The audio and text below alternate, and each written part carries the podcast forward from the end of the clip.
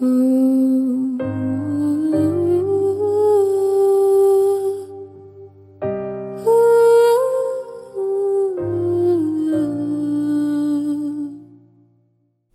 père connaissait un gentil juif avec qui il s'était associé dans une affaire immobilière et cette affaire au moins s'était avérée enfin lucrative. Nous commencions à remonter la pente. Les dettes de la compagnie d'import-export remboursées, nous avons quitté notre installation de fortune chez ma grand-mère et nous avons pu enfin nous installer chez nous. Nous avons sorti du garde-meuble nos affaires, y compris les antiquis de ma mère. Je me souviens surtout d'une petite commode que j'aimais beaucoup et dans laquelle je gardais précieusement mon journal de jeune fille commencé à l'âge de 9 ans. Elle avait des médaillons en émail représentant des scènes bucoliques du temps de Louis XV. Il y avait aussi une coiffeuse dont le nom Biedermeier me semblait ridicule. Je travaillais à un bureau en chêne sculpté, tout comme la bibliothèque, massive aussi en chêne, où nous gardions les livres de Krasevski, Zinkevitch, Mikiewicz ou Zlovaski, reliés en cuir vert. Nous habitions un quartier agréable en haut d'un immeuble de trois étages à la rue Smolna, près de la légation de Suisse. La Suisse n'avait pas encore d'ambassade.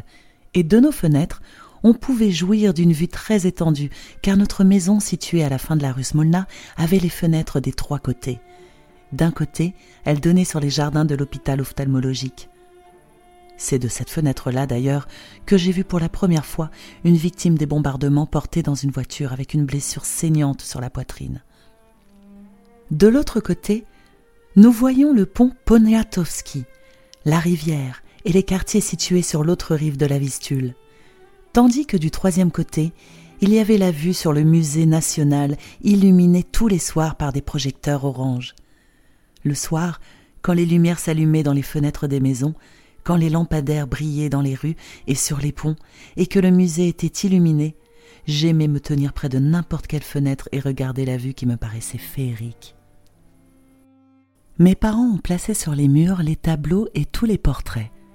Nos tableaux étaient des copies des tableaux célèbres, tels Ingres, le dos nu d'une femme en turban blanc, ou La Vierge et l'enfant de Raphaël, ainsi que des huiles de peintres polonais représentant souvent des scènes de campagne couvertes de neige, parfois avec des chevaux et des luges poursuivis par des loups affamés. Les portraits étaient le début de la nouvelle galerie de tableaux de famille, commencée par mon père qui aimait le sens de continuité et s'imaginait que cette fois-ci il resterait là pour sa descendance. Il y avait celui de ma grand-mère, peint quand elle était déjà âgée, commandé exprès par mon père. Celui de ma mère, grandeur nature, fait au début de son mariage dans une robe longue à la mode de 1920. Ce portrait nous a donné pas mal de fil à retordre, car on ne savait jamais vraiment comment et où le placer, tellement il était grand. Il y avait le portrait de mon père, avec une cigarette à la main. Il fumait beaucoup et il est mort du cancer du fumeur. Fait par mon parrain, peintre assez connu, et un ancien légionnaire de Pilzuski Riskiewicz. Il y avait aussi naturellement des portraits de moi. Le premier était un pastel ovale fait quand j'étais une petite fille avec les cheveux coupés en franges, portant une robe de velours vert olive avec un col en dentelle. Le second était une huile assez grande faite par un bon peintre, Lazowski, un géant barbu qui, à part des portraits, se spécialisait surtout dans les peintures bucoliques et dans les vaches en particulier. Ceci prêtait à pas mal de plaisanteries, et on me trouvait des yeux aussi expressifs que ceux d'une vache sur ce portrait. Je crois d'ailleurs qu'on avait raison. Je n'ai jamais aimé ce portrait, malgré que j'y étais représentée portant ma première robe longue en taffetas, rose pâle, qui m'avait été offerte par mes parents à l'occasion d'une soirée dansante donnée par mon amie Maritzia. Ce pauvre portrait a été la première chose détruite pendant le siège de Varsovie, quand un obus tiré par les Allemands de l'autre côté de la Vistule a démoli la paroi où il était accroché. Je portais alors la coiffure telle que je l'ai gardée toute ma vie, jusqu'à il y a quatre ans. Cheveux assez longs, partagés d'un côté, les bouts tournés dedans. Mon père aimait énormément les portraits et voulait en faire de tout ce qu'il aimait. Il n'a jamais pu comprendre pourquoi mon mari ne m'avait jamais fait peindre quand j'étais jeune et jolie. Il n'aurait jamais compris, même si je lui avais expliqué ce que je me gardais bien de faire, qu'Emmanuel n'aimait pas dépenser de l'argent pour ce genre de choses, préférant faire des voyages ou acheter une nouvelle voiture ou des vêtements.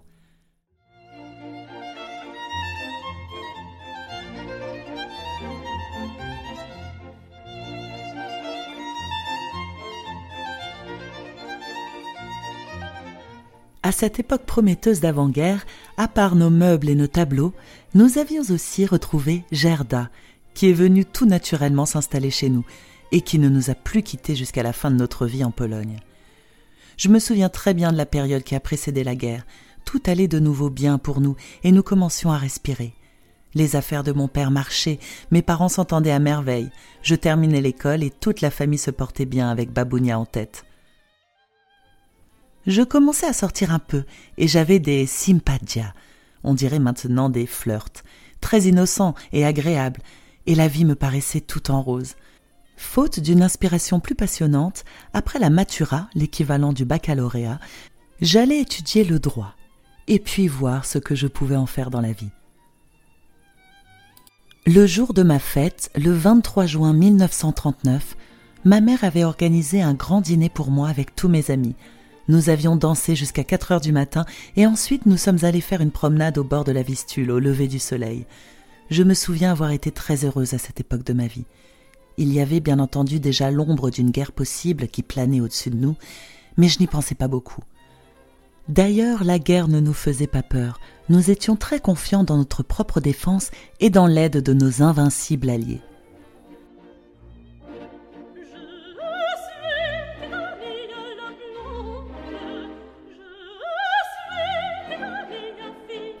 Je vois encore mes parents assis à une table, mon père faisant les pajanzi, les réussites, qu'il aimait beaucoup et qu'il faisait avec les toutes petites cartes auxquelles on n'avait pas le droit de toucher, ma mère buvant du thé, ils buvaient plusieurs verres de thé tous les soirs, ce qui ne les empêchait nullement de dormir.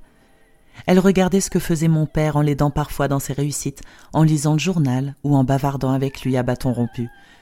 Malgré ses infidélités occasionnelles, que j'ai appris bien plus tard, mon père aimait profondément ma mère, et elle le savait. Ils étaient tous les deux très liés, aussi par l'amour qu'elle me vouait et par toutes sortes d'espoirs insensés qu'il nourrissait à mon égard. Malgré mon caractère pas toujours commode et la paresse dont je faisais preuve, il me trouvait parfaite, et je le sentais très bien. Mes efforts pour paraître une jeune fille bien élevée, de ne pas trop me laisser aller dans mes études et de faire partout où je pouvais une impression correcte, étaient dus surtout au fait que je ne voulais pas décevoir mes parents que j'aimais. Pourtant, je restais très timide et peu sûre de moi. Je n'osais souvent même pas répondre au téléphone. Je ne faisais aucune démarche sans ma mère. Je n'étais d'aucune utilité à la maison. D'ailleurs, on ne me laissait rien faire, on ne me demandait jamais de l'aide, on ne s'attendait pas à ce que je range ma chambre ou que je fasse mon lit ou mes souliers, que je sache cuire un œuf. Plus tard, je leur en ai voulu, car je me suis trouvée jetée brusquement dans la vie sans aucun bagage. Je ne parlais aucune langue étrangère sauf un peu de français, je n'avais aucun moyen de gagner ma vie, je n'étais bonne à rien. Dans tous les problèmes à résoudre dans notre vie quotidienne, c'était toujours ma mère, avec son énergie intarissable, qui s'occupait de tout, qui arrangeait tout pour que mon père et moi n'ayons pas de soucis. Et si elle le pouvait, elle ferait même mes leçons pour moi. Heureusement, tel n'était pas le cas. Je me souviens pourtant qu'un jour j'avais à broder un coussin pour une leçon de travaux manuels et que c'était ma mère qui l'avait fait en la terminant tard le soir pendant que je dormais. Quand ma mère n'était pas avec nous, mon père et moi nous sentions perdus. Nous étions très unis et nous partagions toujours toutes nos joies et nos peines. Le plaisir de l'un de nous trois faisait le bonheur des deux autres. On ne se sentait jamais seul et désespéré dans les malheurs, tandis que nos joies étaient toujours vécues plus intensément puisqu'elles étaient triplées. Quand mon père se commandait un nouveau costume, et il aimait les vêtements, nous participions au choix de l'étoffe et discutions de tout avec passion. Le jour où mon père a décidé d'offrir une nouvelle fourrure à ma mère, nous en étions tous les trois excités. Lederman, le gentil juif qui était le fourreur de ma mère, lui choisissait les plus belles peaux et pendant des semaines nous ne parlions que de cette merveille qui allait sortir de ses mains. Et en effet, le caracule de ma mère était d'une grande beauté. Hélas, elle n'en a pas profité longtemps. Il est resté en garde-meuble pendant que nous quittions Varsovie, et il a dû brûler avec la ville. Ma mère se mettait toujours volontairement à la dernière place après mon père et après moi. Mon père et moi étions à ses yeux des êtres parfaits, et si quelqu'un osait nous critiquer et qu'elle l'apprenait par hasard, cette personne ne passait plus le seuil de notre maison. Dès que mon père entrait à la maison, il demandait immédiatement si ma mère était là. Il n'était heureux qu'à la maison.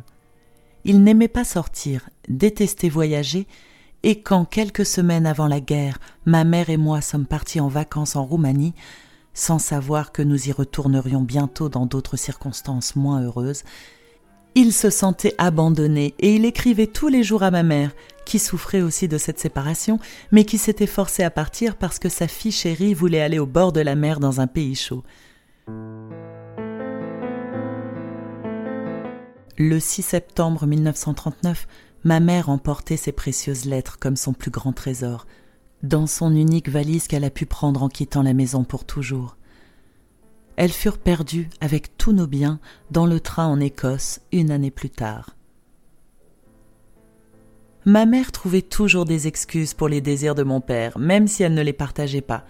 Elle, qui était très sociable, acceptait le fait que mon père fût casanier, en disant avec attendrissement que le pauvre avait tant souffert de n'avoir pas eu de véritable foyer dans son enfance et dans sa jeunesse qu'il était normal qu'il soit si attaché à son premier foyer heureux.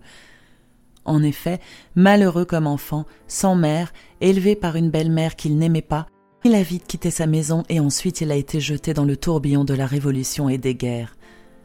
Mon père était très généreux et très hospitalier. Rien ne lui faisait plus plaisir que de voir sa maison pleine d'amis. Grâce à ma mère qui adorait recevoir, nous étions toujours le centre les jours de fête et des anniversaires.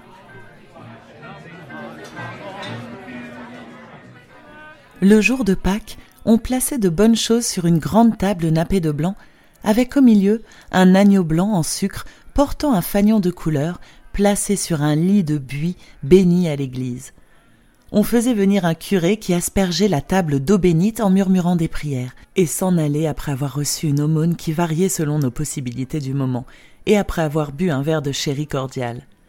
Les mets froids bénis étaient suivis de mets chauds quand on se mettait à table, et tout se terminait par des tourtes, des gâteaux et de nombreuses tasses de thé.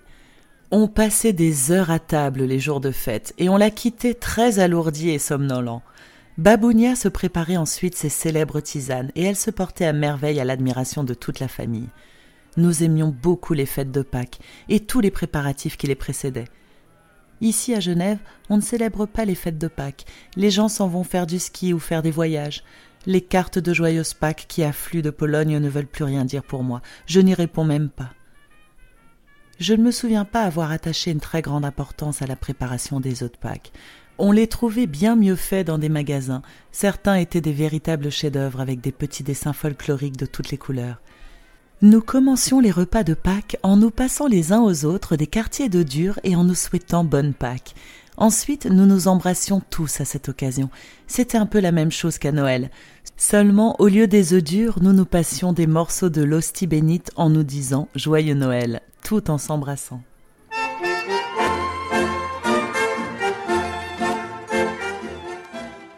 À Noël, il fallait toujours mettre la nappe blanche sur du foin éparpillé sous la nappe, sur la table, en souvenir de l'étable où le Christ était né. Il fallait aussi qu'il y eût un nombre pair de convives à table pour que cela porte bonheur. Parfois, on gardait une place vide pour y emmener un mendiant ou un pauvre qui ne savait pas où passer la veille de Noël il y avait toujours un arbre, même chez les gens très simples et pauvres, et je ne peux pas comprendre comment on peut passer la veille de Noël, le 24 décembre, seul et sans un arbre de Noël, ou bien dans des restaurants où on s'empiffre de viande. Nous mangions toujours maigre la veille de Noël, et on ne pouvait même pas agrémenter le borsch traditionnel avec des os ou avec de la viande. L'idée de dinde de Noël mangée le 24 décembre me choquait profondément jusqu'au moment où je m'étais habitué à cette nouveauté, comme à tant d'autres. Nous nous embrassions beaucoup pendant les fêtes. D'ailleurs, nous nous embrassions toujours beaucoup en Pologne, pour n'importe quelle raison, sans raison aussi. Et je ne peux pas aimer un être humain ou un animal sans vouloir le toucher, le caresser, l'embrasser tendrement. J'embrassais même mon chien sarde, Pablo. J'aimais me serrer contre ma grand-mère en l'embrassant très fort et en lui disant toute ma tendresse. J'adorais embrasser ma mère souvent, sans aucune raison, parfois en passant, je mettais mes bras autour de son cou et je couvrais ses joues de tendres baisers. Je me sentais si heureuse dans ces instants, et elle aussi trouvait dans ces effusions une grande joie et une consolation, surtout dans les tristes moments de notre solitude. Loin de notre famille et de notre pays auquel on était tellement attachés. Je n'embrassais pas souvent mon père, et pourtant je l'aimais énormément. Il était le plus important personnage de notre petite famille de trois personnes. C'était à lui qu'on devait se référer pour obtenir des permissions de faire ceci ou cela. Je savais surtout qu'il m'aimait autant que ma mère, et j'étais convaincue que s'il le fallait, ils donneraient tous deux volontiers leur vie pour moi. La veille de notre départ définitif de Varsovie, le 5 septembre 1939, je me souviens d'un moment atroce, quand il était question que je parte avec mon père sans ma mère, car nous ne savions pas encore s'il y aurait la place pour deux personnes. L'effroyable dilemme de m'en aller avec l'un ou bien de rester avec l'autre de deux êtres que j'adorais était plus que je ne pouvais supporter. Quel soulagement cela a été d'apprendre peu de temps après que nous allions pouvoir partir tous les trois ensemble.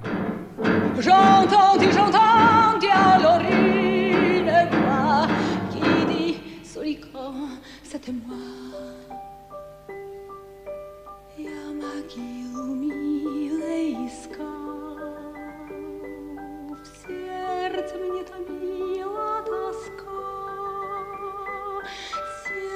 pièce l'oubli